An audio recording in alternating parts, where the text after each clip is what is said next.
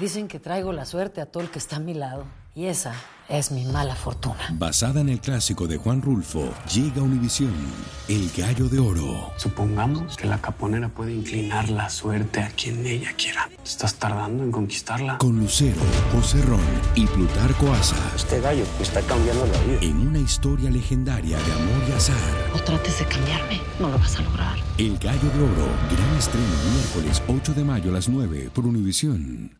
Hola, soy León Krause y te invito a escuchar cada mañana Univisión Reporta, un podcast con conversaciones a profundidad sobre los temas que más resuenan en Estados Unidos y el mundo. Oye todos los días la voz de especialistas reconocidos y de aquellos que están marcando el curso de la historia actual. Escucha Univisión Reporta en Euforia App o en donde sea que escuches podcasts.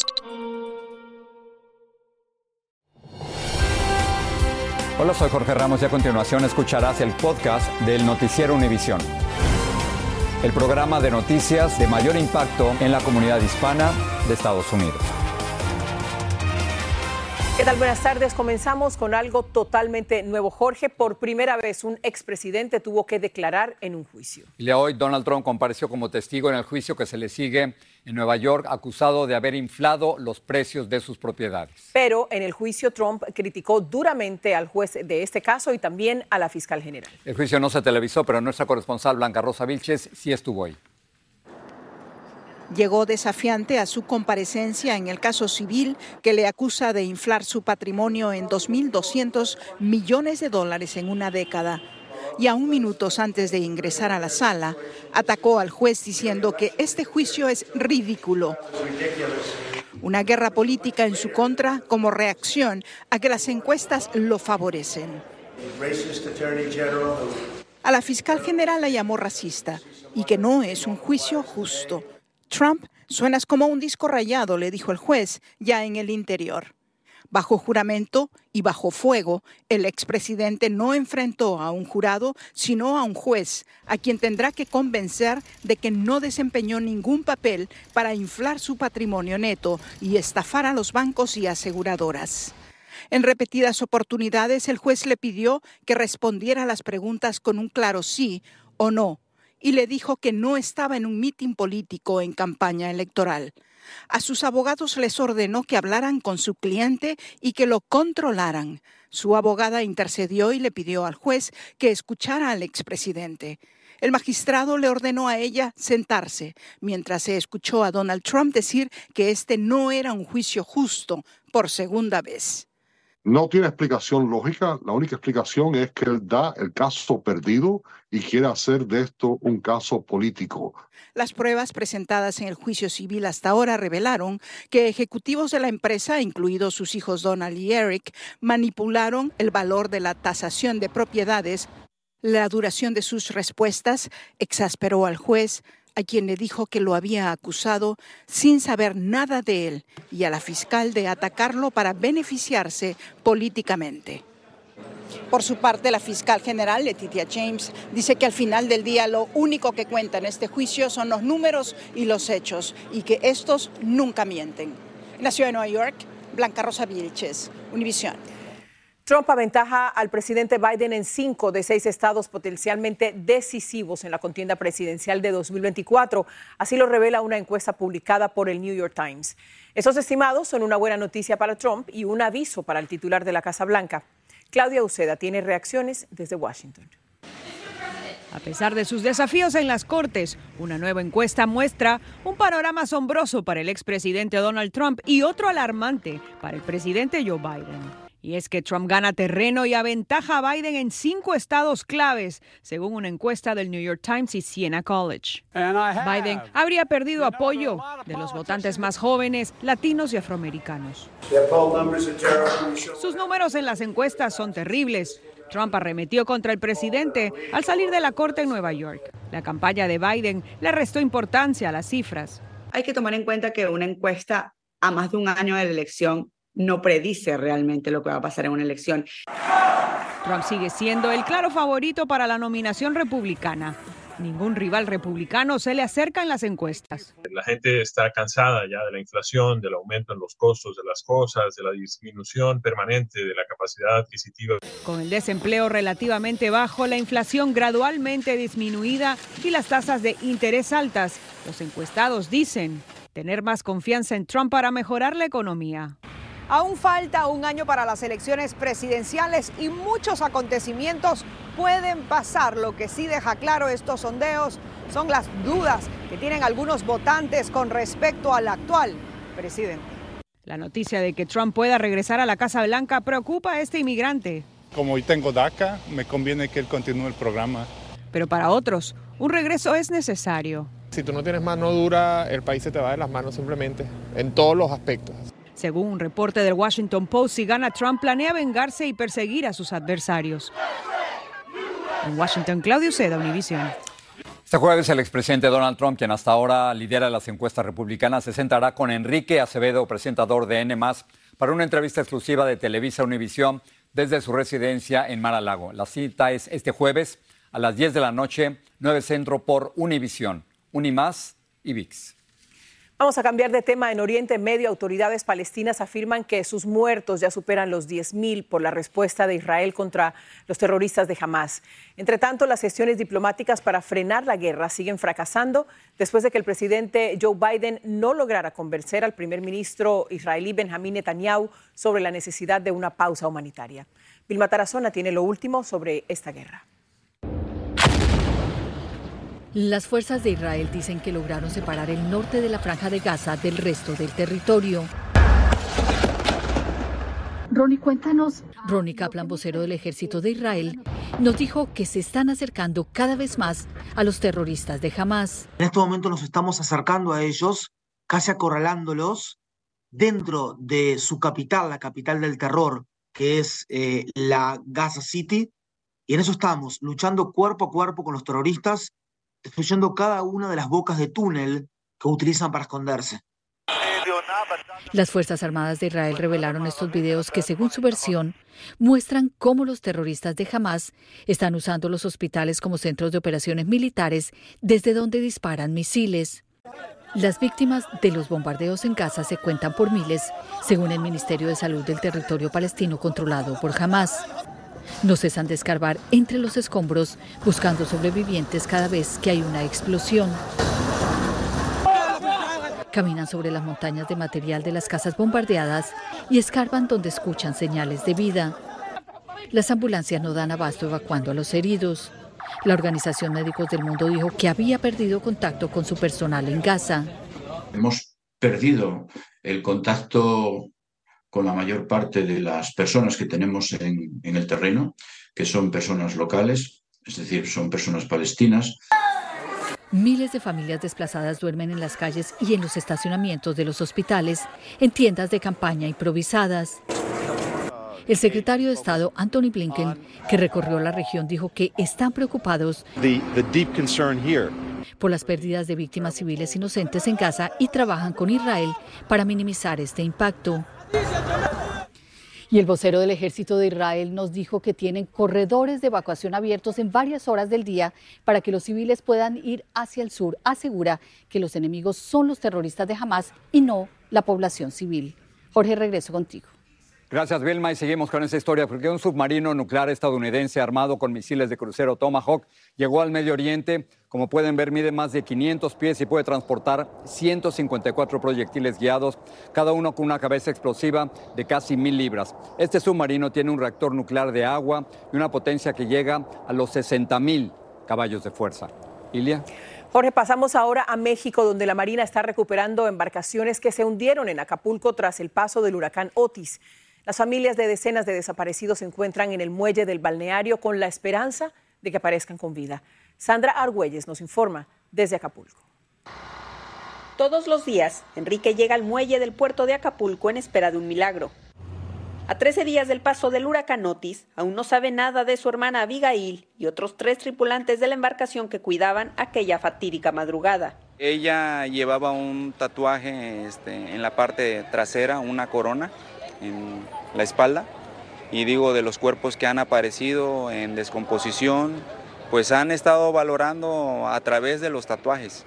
Exigen que las autoridades no dejen de buscar a los desaparecidos que suman 58 de acuerdo con cifras oficiales. Ahí en la CEMEFO pues a los familiares les tomaron la muestra de una muestra de sangre para igualar con el tipo de ADN. Lo mismo es para la señora Adriana, quien tiene la esperanza de encontrar con vida a su hijo que estaba en alta mar. Lo que queremos es que nos ayuden con unas listas porque pues ahora sí que nos comentan que mucha gente se la llevaron a México, a otros lados. Univisión Noticias zarpó con la Secretaría de Marina para presenciar cómo extraen los botes que los vientos huracanados de Otis enviaron al fondo del mar. La draga cuenta con una grúa de pórtico de 14 toneladas, la cual estamos empleando para que cuando la embarcación menor tipo Defender con personal de trabajo la ponga por un costado, nosotros la hicemos y la coloquemos sobre cubierta. Y es que en ese mar donde miles de turistas de todo el mundo llegaban para nadar en sus cálidas aguas, ahora es un cementerio de navíos y tristemente de personas. Hasta el día de hoy, dos embarcaciones han sido rescatadas y es que se teme que por el combustible que traían se cause un daño al ambiente. Mientras que en tierra la cifra de quienes murieron va en aumento. La Fiscalía de Guerrero informó que fue encontrado el cuerpo de una menor que había sido reportada como desaparecida luego del paso del huracán Otis. Desde Acapulco Guerrero, Sandra Argüelles, visión. Lucero junto a José Ron protagonizan El Gallo de Oro. Gran estreno miércoles 8 de mayo a las 9 por Univisión. Y de las mejores. Gracias por seguir con nosotros en el podcast del Noticiero Univisión. Niño Jeremy Díaz, de seis años, se ha ido recuperando en un hospital de Austin, Texas. Lo que pasa es que en septiembre quedó en coma después de que su vecino lo golpeó en la cabeza con un bate de béisbol. El hombre rompió la puerta trasera, entró a la casa y atacó al niño hasta que el padre pudo controlarlo. Y Lidia Cavazos nos dice cómo sigue Jeremy.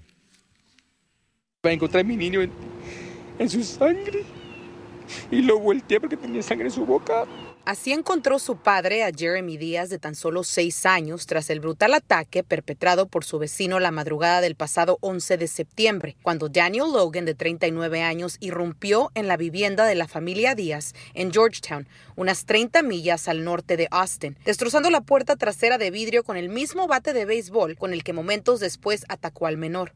Cuando se levantó, cuando, sí, como se mira, se, se levantó, miró a la persona ahí y se parece que se volvió a correr porque le pegó atrás de la cabeza.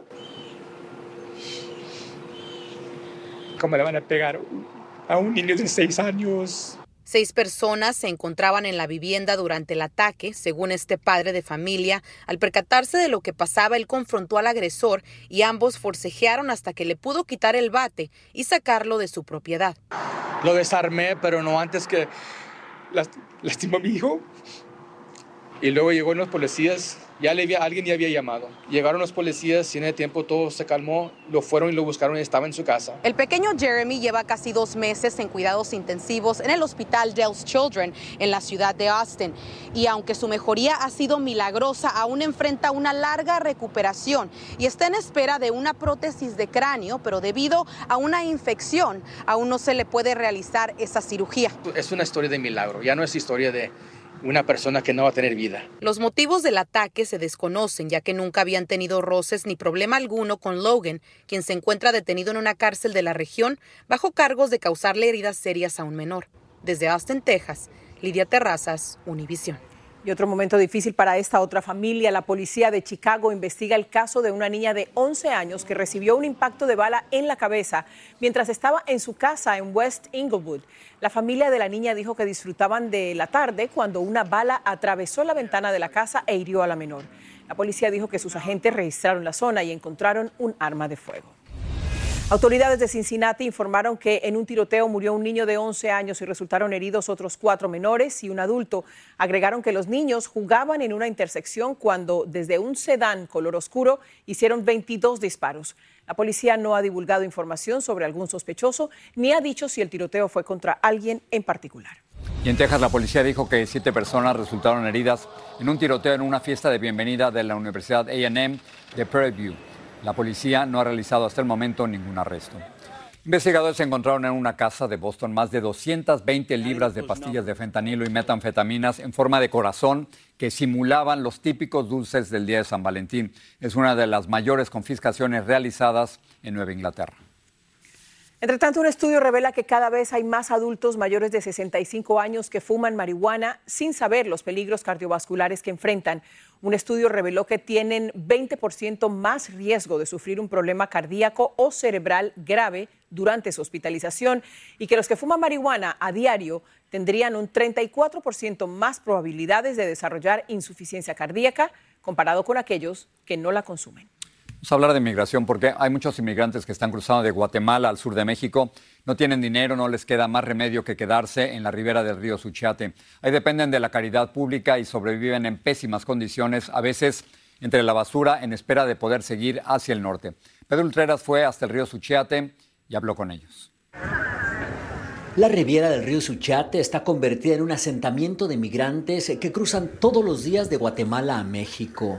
Ya tenemos como cinco días ya esperando que bu gratis, que bu gratis, nada. Aquí conocimos a esta joven madre venezolana con su esposo y dos pequeñas niñas, acampando literalmente entre la basura. Cocinamos en leña y nos bañamos ahí en el río y así, hasta que nos pueda hacer la oportunidad de podernos ir. El lugar es un alarmante foco de infecciones. Hay sanitarios portátiles que no se han limpiado por semanas.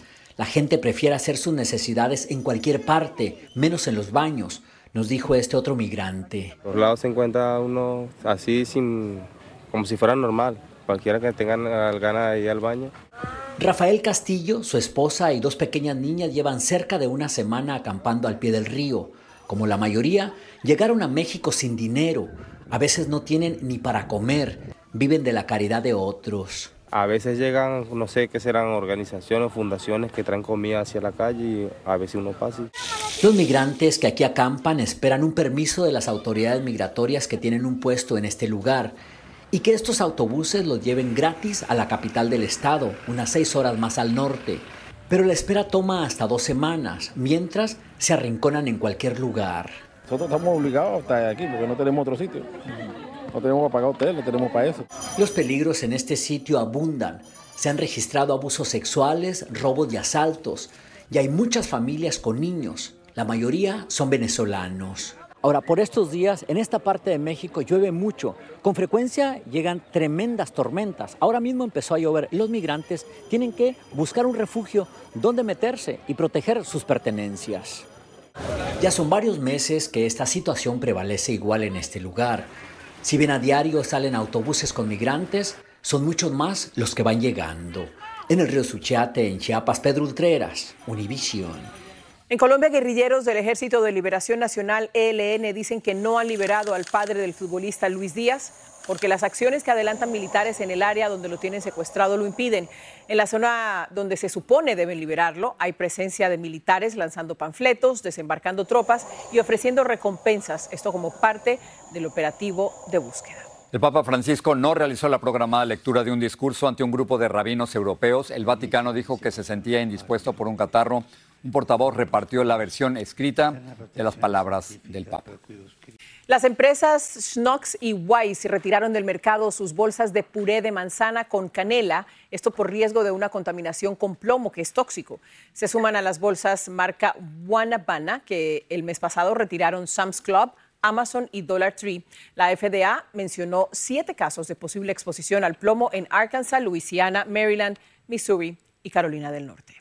Bueno, un gran banquete se dieron los amantes de los mariscos que participaron en un concurso en los Cayos de la Florida. El reto consistía, lo estamos viendo, en romper 25 tenazas de cangrejo moro y devorar toda la carne en el menor tiempo posible. Increíblemente, un turista de Chicago que nunca había competido se llevó el primer lugar y estableció un nuevo récord al terminar en solo 10 minutos y 17 segundos. ¿Por qué no me invitaron? Yo sé, a mí me encantan. ¿eh? Me fascina. Bueno, en otras cosas, detrás de los lentos y suaves movimientos del tai chi hay una sorpresa. Un estudio revela que la práctica de esta disciplina puede mejorar la memoria. La investigación fue entre 300 adultos mayores de 75 años que presentaban un deterioro leve de la memoria y mejoraron punto y medio tras practicar estos movimientos del tai chi dos veces por semana durante seis meses. Bueno, y hablando de edad, otra investigación parece tener la clave en la eterna lucha de quienes quieren verse más jóvenes de lo que se supone la edad biológica. Ahora, el número mágico es 8. Sí, son ocho hábitos que nos podrían regalar hasta seis años más de vida. Bueno, Luis Mejid nos tiene esta receta. Es lo más parecido que la ciencia ha encontrado a la fuente de la juventud y no requiere drogas o pociones. Y aunque no es tan fácil como fue retroceder el reloj este fin de semana, un estudio de la Universidad de Columbia concluye que siguiendo unos simples pasos podemos rejuvenecer hasta seis años.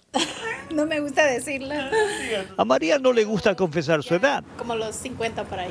Pero siguiendo estos consejos, sus órganos y su corazón pueden ser los de alguien más joven. Se ha visto que estos pacientes pueden tener entre 5 y 6 años de menor edad biológica en cuanto mayor sea su salud cardiovascular. Los consejos son ocho, cuatro que podemos controlar solos, como comer mejor, ser más activos, dejar de fumar y dormir lo suficiente. Yo siempre me he acostado muy temprano, a las 8 de la noche, siempre de joven hasta ahorita. Y otros cuatro que pueden requerir ayuda médica, como controlar el peso, el colesterol, el azúcar en la sangre y la presión sanguínea. Cuatro otras que tenemos un poco menor de control, pero que tenemos que darle seguimiento ya que pueden requerir tratamiento médico. El estudio lista ocho consejos, pero quizás debería incluir una recomendación más. La novena sería la constancia, la disciplina para volver a empezar cada vez que nos salimos del camino. Los resultados no llegan de la noche a la mañana. Nunca es demasiado tarde para empezar a influir en cualquiera de estos ocho factores, el peso, el ejercicio, la presión arterial, el colesterol, no utilizar tabaco, el dormir bien, mejorar nuestra alimentación, no tener azúcar elevada en la sangre. Nunca, nunca es tarde. Nolan Ríos agrega también su propio consejo. El trabajo de salud. Los otros ocho dice ya estarlos cumpliendo. En San Francisco, Luis Mejid, Univisión. Buena lista ocho, pero no es, es como para santos, ¿no? Bueno, pues fallo en una, por lo, por lo menos fallo en hay que hacer, Hay que hacer aquí. ¿Cuál Palomita de cuáles A ver cuánto se me reduce con una que... Buenas noches. Así termina el episodio de hoy del podcast del Noticiero Univisión. Como siempre, gracias por escucharnos.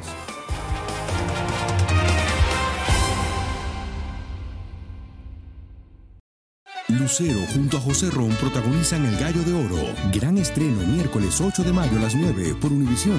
Y las mejores.